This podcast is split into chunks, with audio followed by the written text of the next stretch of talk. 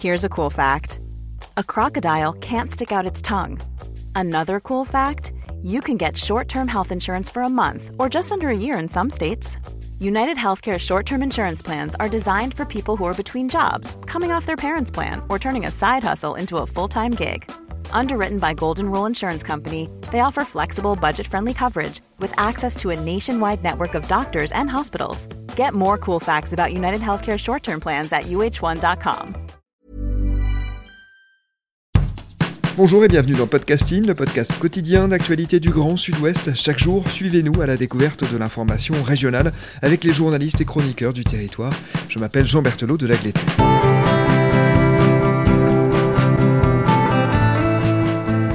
Aujourd'hui, nous vous proposons un épisode carte blanche. Ce sont nos épisodes consacrés à un article ou une enquête qui n'est pas paru chez un de nos médias partenaires, mais qui a un lien fort avec le Grand Sud-Ouest.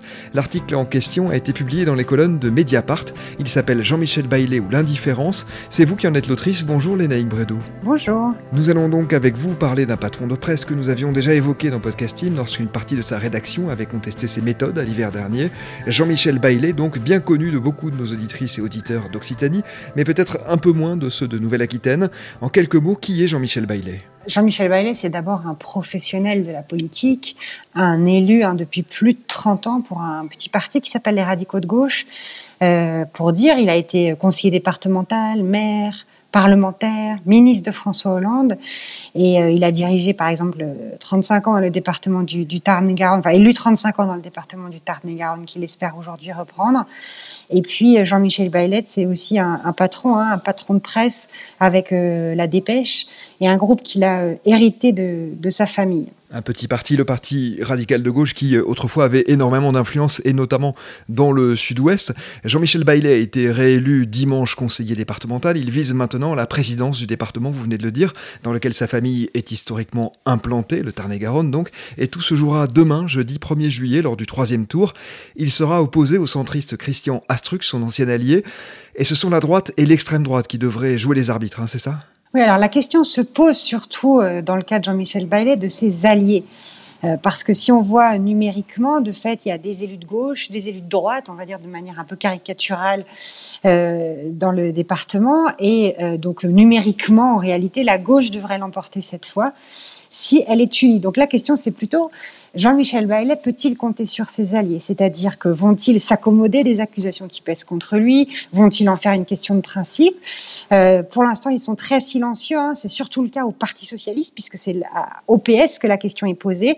Et plus spécifiquement, elle est posée à une figure nationale du Parti socialiste, puisque Valérie Rabault, qui est la présidente du groupe socialiste à l'Assemblée nationale, a également été élue conseillère départementale du Tarn-et-Garonne dimanche dernier lors du second tour. Et qu'elle devra elle-même du coup se positionner sur quel candidat ou quelle candidate la gauche peut euh, soutenir pour la présidence du département. Alors venons-en à présent au cœur de votre article, hein, qui est en réalité un édito, c'est-à-dire que vous donnez votre avis et vous dénoncez l'indifférence, l'indifférence face à une affaire dans laquelle Jean-Michel Baillet serait impliqué. À ce stade, il est évidemment présumé innocent, mais le patron des radicaux de gauche est visé par une enquête pour viol sur mineur de 15 ans. C'est d'ailleurs une affaire que vous aviez révélée avec David Perrotin dans Mediapart en mars dernier. Qui est la plaignante et quel fait dénonce-t-elle? Alors effectivement, euh, j'ai publié un édito, hein, mais on avait publié une enquête, c'est-à-dire une enquête documentée pour laquelle on a pris plusieurs euh, semaines, effectivement, avec mon collègue David Perrotin. C'est vraiment deux statuts d'articles différents. Ça peut paraître un détail, mais je tiens à le souligner parce qu'il y a, voilà, il faut pas tout mélanger. Donc, si on revient effectivement aux faits eux-mêmes d'abord, il s'agit effectivement d'une enquête préliminaire ouverte par le parquet de Paris suite à un signalement euh, auprès de la justice l'année dernière. Dans le cadre de cette enquête préliminaire, une femme a été entendue, elle s'appelle Nathalie Collin, et cette femme, qui est aujourd'hui âgée de 52 ans, a porté plainte à l'issue de son audition et elle accuse Jean-Michel Baillet de viol répété quand elle avait 12-13 ans, au début des années 80, quand lui, il en avait à peu près 35. Euh, pour que on sache de qui il s'agit, Nathalie Collin est la fille d'Yvon Collin, qui est un ancien très proche collaborateur de Jean-Michel Baillet, lui-même élu du PRG pendant de longues années. Hein, il a été euh, sénateur, qui a depuis été condamné par la justice, et ils sont, euh, Jean-Michel Baillet et Yvon Collin, fâchés à mort depuis plusieurs années. Hello, darkness, my old friend. I've come to talk with you again. Because a vision softly creeping left its seeds while I was sleeping, and the vision that was planted in my brain still remains within the sound of silence. In restless dreams, I walked alone narrow streets of cobblestone. The halo of a street lamp, I turned my collar to the cold and damp. When my eyes were stabbed by the flash of a neon light, it split the night and touched the sounds of silence. Vous aviez contacté Jean-Michel Baillet au moment où vous rédigiez cet article en mars. Que vous a-t-il répondu et plus globalement, que répond-il à ces accusations? Alors évidemment, on, l'avait euh, interrogé en mars hein, parce qu'il y a évidemment la présomption d'innocence qui est un principe fondamental, mais aussi dans le cadre des enquêtes de presse, il faut toujours le rappeler, le respect d'un principe fondamental qui s'appelle le contradictoire, c'est-à-dire que quand on publie des informations mettant en cause ou visant une personne quelle qu'elle soit, euh, on doit évidemment l'interroger, lui poser les questions euh, avant la publication de cette enquête. Donc évidemment, nous l'avons fait comme nous le faisons toujours à Mediapart. Euh, malheureusement, Jean-Michel Baillet avait fait le choix de ne pas nous répondre, mais en mars, euh, dans la dépêche, son journal, hein, euh, voilà, le journal qu'il possède, il a publié un, entretien dans lequel il nie tout en bloc. Alors je vais citer pour être tout à fait précise. Il conteste solennellement et avec la plus grande fermeté les faits odieux qu'on lui prête.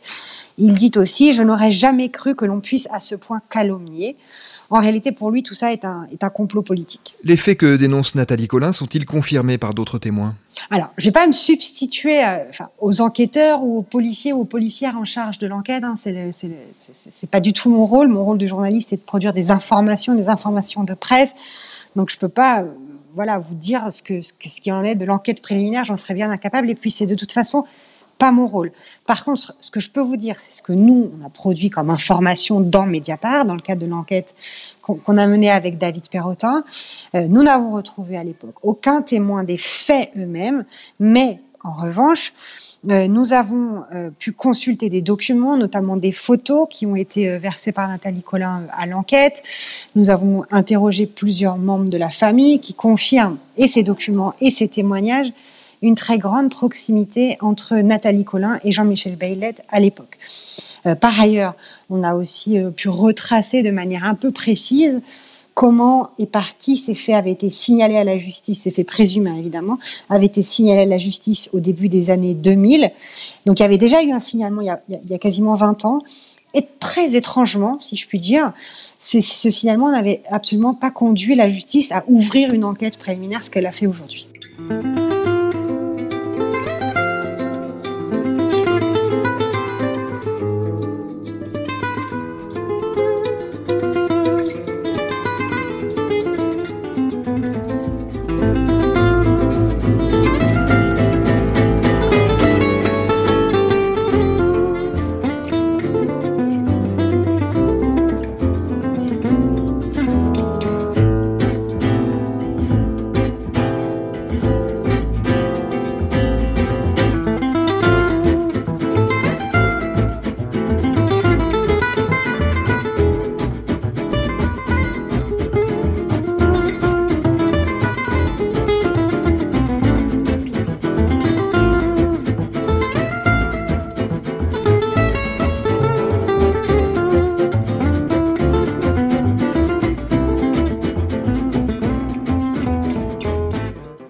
Cette euh, lettre que vous évoquez, elle a été écrite par un médecin qui s'appelle le docteur Guy et les accusations qu'elle contient ont été alors, hein, au début des années 2000, publiées dans un journal édité par un militant d'extrême droite. Jean-Michel Baillet a attaqué alors pour diffamation et il a gagné son procès. C'est effectivement la trace qu'on en trouve, c'est une plainte pour diffamation puisque ça avait été publié dans une feuille de chou euh, locale, euh, effectivement euh, très marquée par l'extrême droite, il hein, faut être tout à fait clair. et c'est la seule trace qu'il reste publique en fait de ce signalement auprès de la justice. Mais donc la lettre du docteur Guy, comme on dit, qui est aujourd'hui décédé, donc il ne peut pas répondre lui-même de ce qu'il a vu directement ou pas, de ce qu'il aurait pu avoir à, rapporter. en fait, cette lettre, elle a d'abord fait l'objet d'un signalement à la justice. C'est ça qui est très étonnant dans cette procédure, c'est comment un courrier d'un médecin disant avoir été témoin de faits de viol sur mineurs, parce que c'est ça qu'il écrit dans sa lettre, euh, n'ont-ils conduit à aucune trace euh, auprès du parquet Parce que nous, on a interrogé hein, le les parquets de Montauban et le parquet de Toulouse. Aucune trace n'a été trouvée de ce signalement. On parle d'une jeune fille qui avait entre 10 et 13 ans, hein, selon les dates qui sont fournies, soit par le docteur Guy, soit par Nathalie Collin elle-même. à l'époque, c'est-à-dire au début des années 2000, Nathalie Collin avait été entendue. Elle n'avait pas porté d'accusation contre Jean-Michel Baillet. Comment l'explique-t-elle et qu'est-ce qui fait qu'elle a décidé de vous en parler en mars dernier alors que ces faits sont aujourd'hui prescrits? Non seulement elle avait pas euh, porté d'accusation, mais, je, crois même qu'elle avait démenti en réalité. Hein. En fait, elle l'explique. C'est comme ça que là, je vais me faire, euh, je, vais, traduire ce qu'elle nous a dit euh, quand on l'a longuement rencontrée à Mediapart. C'est qu'elle l'explique par le déni, qui est un phénomène très fréquent par ailleurs. Hein. Elle nous a raconté à nous et aux policiers qui l'ont et aux policières qui l'ont entendu à Paris qu'elle a longtemps cru avoir vécu une histoire d'amour. Je, cite euh, c'est souvent comme ça en fait. Hein. C'est voilà, c'est un parcours de vie, la médiatisation des affaires de violence sexuelle, euh, ses relations personnelles, aussi la, médiatisation des affaires d'inceste qui l'a progressivement incité à en, parler. Ça a été un long processus, dit-elle. Mais par exemple, dans les éléments qui ont un peu euh, facilité sa prise de parole, il y a le livre de Vanessa Springora, Le consentement, et celui plus récent de Camille Kouchner, qui visait Olivier Duhamel. La Familia Grande. Exactement. Yvon Collin, le père de Nathalie, vous l'avez dit, est un ancien collaborateur de Jean-Michel Baillet. Les deux hommes sont en très mauvais termes et c'est ce qui conduit certains à parler de cabale, de vengeance politique, c'est ça? En effet, en fait, d'abord, c'est ce que dit Jean-Michel Baillet lui-même, en fait. Il dit c'est un complot politique. Euh, en gros, il dit que Nathalie Collin a été instrumentalisée par son père. Il le dit très clairement dans son entretien à la Dépêche. Et c'est aussi ce que beaucoup pensent dans le Tarn-et-Garonne, en réalité, y compris, euh, bah, voilà, parmi euh, ses amis, parmi ses proches politiques, mais aussi même plus largement dans le, dans le milieu politique dans lequel dans lequel il baigne. Mais en réalité, la question n'est pas là.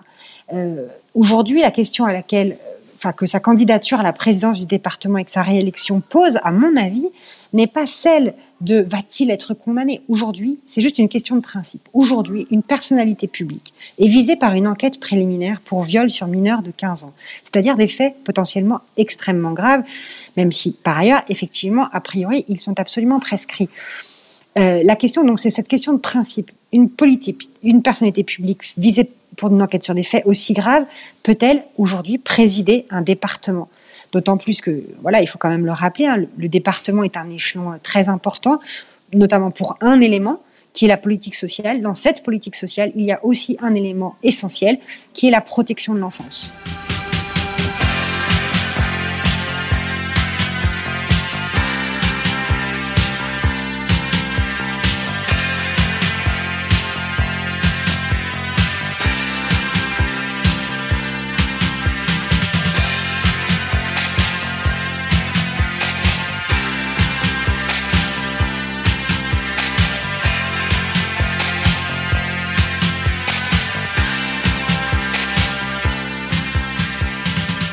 Lénaïque, pour en revenir à cette affaire, Jean-Michel Baillet a eu le loisir d'exposer sa défense hein, dans le journal qui lui appartient, La Dépêche du Midi. Vous évoquiez tout à l'heure l'importance du contradictoire. Est-ce que Nathalie Collin a pu donner sa version dans les mêmes colonnes? Alors, je ne crois pas. Je, pense que ça n'a pas été le cas. Par ailleurs, globalement, la couverture par la dépêche du midi de l'actualité de son patron est quand même assez euh, hallucinante. Alors, quand je dis ça, c'est pas du tout pour euh, dire que tous les journalistes de la dépêche font mal leur travail. C'est pas du tout vrai. Hein. Vous le savez très bien qu'il sur cette région, il y a d'excellents journalistes dans cette rédaction. Euh, mais évidemment, ils se heurtent à une difficulté très grande quand ils ont à traiter des affaires qui touchent aux propriétaires de leur titre. Aujourd'hui, Nathalie Collin et sa sœur disent qu'elles ont de Jean-Michel Baillet. C'est aussi le sentiment qu'évoque sa principale opposante, Corinne Dubois. Vous comprenez cette peur Elle vous paraît justifiée? Alors, je la comprends, oui, parce que la peur, c'est un, un sentiment, hein, c'est ce qu'elle ressente. Donc, à partir de ce moment-là, il faut l'entendre, il faut l'écouter. Est-ce que ça veut dire qu'elle est justifiée? Est-ce que ça veut dire que euh, la crainte de représailles est manifeste, à partir du moment où ces représailles n'ont pas eu lieu à ce jour, etc., ben, il n'y a, pas de raison de dire qu'elle est, qu'elle est justifiée. Mais ce qui est intéressant quand même, c'est que euh, cette peur, moi, je l'ai beaucoup entendue à chaque fois qu'on a interrogé des gens dans le Tarn-et-Garonne. Les gens nous disaient, mais vous vous rendez pas compte, vous, vous êtes à Paris, vous vous mesurez pas, euh, voilà comment c'est dur sur place, etc., etc., etc. Donc effectivement, c'est vrai, hein, je ne connais pas bien le Tarn-et-Garonne, donc j'ai du mal à, le mesurer. Mais en tout cas, ce qui est sûr, c'est que beaucoup de gens disent, voilà, qu'en gros, il, il contrôle, enfin, que son influence est réelle et son influence est immense dans, dans ce département et plus généralement dans la région. Et que euh, cette, force, cette influence-là, évidemment, fait craindre à des gens qui sont moins bien placés des possibles représailles de leur prise de parole. Ça ne veut pas dire qu'elles vont s'exercer, mais c'est évident que ce risque peut exister. Euh, par ailleurs, euh, il est aussi certain qu'aucune des enquêtes judiciaires, des procédures judiciaires visant Jean-Michel Bellet n'ont jamais abouti. Euh, il a par ailleurs le poids d'un journal important avec lui, je le disais à l'instant. Et par ailleurs, je rappelle encore une fois que dans les faits visant Jean-Michel Bellès, dans le cas de Nathalie Collin, encore une fois, il est tout à fait étrange qu'aucune enquête préliminaire n'ait jamais été ouverte sur la base d'un signalement auprès du procureur de la République. Comment l'expliquer? Comment l'expliquer qu'il n'y ait aucune trace de ce signalement aujourd'hui? Alors Jean-Michel Baillet pourrait donc redevenir demain président du département du Tarn-et-Garonne. Vous avez commencé à en esquisser quelques explications, mais pourquoi cela inquiète-t-il à ce point les militants des droits de l'enfant notamment? La raison pour laquelle ça suscite quand même des réactions, c'est le sentiment que quoi qu'on dise, quoi qu'il se passe, qu'il y ait une enquête préliminaire ou pas, encore une fois pour des faits graves, c'est comme si c'était pas important. C'est comme si tout le monde s'en moquait. Comme si on était euh, avant MeToo, m'a dit une responsable socialiste. C'est un mode de fonctionnement d'avant MeToo. Comme si on n'avait pas perçu la difficulté, l'importance de ces sujets. Comme si euh, une sorte de principe que quand une personnalité publique est visée pour des, une enquête pour des faits aussi graves, alors euh, alors il faut réfléchir à deux fois avant de lui confier des responsabilités, encore une fois, d'autant plus sur un champ de compétences qui relève directement des droits de l'enfant. C'est ça ma préoccupation des associations, mais aussi euh, voilà, des militantes féministes avec qui j'ai pu m'entretenir ces dernières semaines. Merci beaucoup, Lénaïque Bredou, d'avoir répondu aux questions de podcasting depuis les locaux de Mediapart. Je rappelle le titre de votre article publié par votre média Jean-Michel Baillet, ou L'indifférence. C'est la fin de cet épisode de podcasting. Production Anne-Charlotte Delange, Juliette Chénion, Clara Echari, Lisa Feignet et Marion Ruot. Iconographie Magali Marico, programmation musicale Gabriel Taïeb et réalisation Olivier Duval. Si vous aimez podcasting, le podcast quotidien d'actualité du Grand Sud-Ouest, n'hésitez N'hésitez pas à vous abonner, à liker et à partager nos publications. Retrouvez-nous chaque jour à 16h30 sur notre site et sur nos réseaux sociaux, ainsi que sur ceux des médias indépendants de la région qui sont nos partenaires. Retrouvez-nous aussi sur toutes les plateformes d'écoute, dont Spotify, Apple Podcasts ou Google Podcasts. Podcasting, c'est l'actu dans la poche.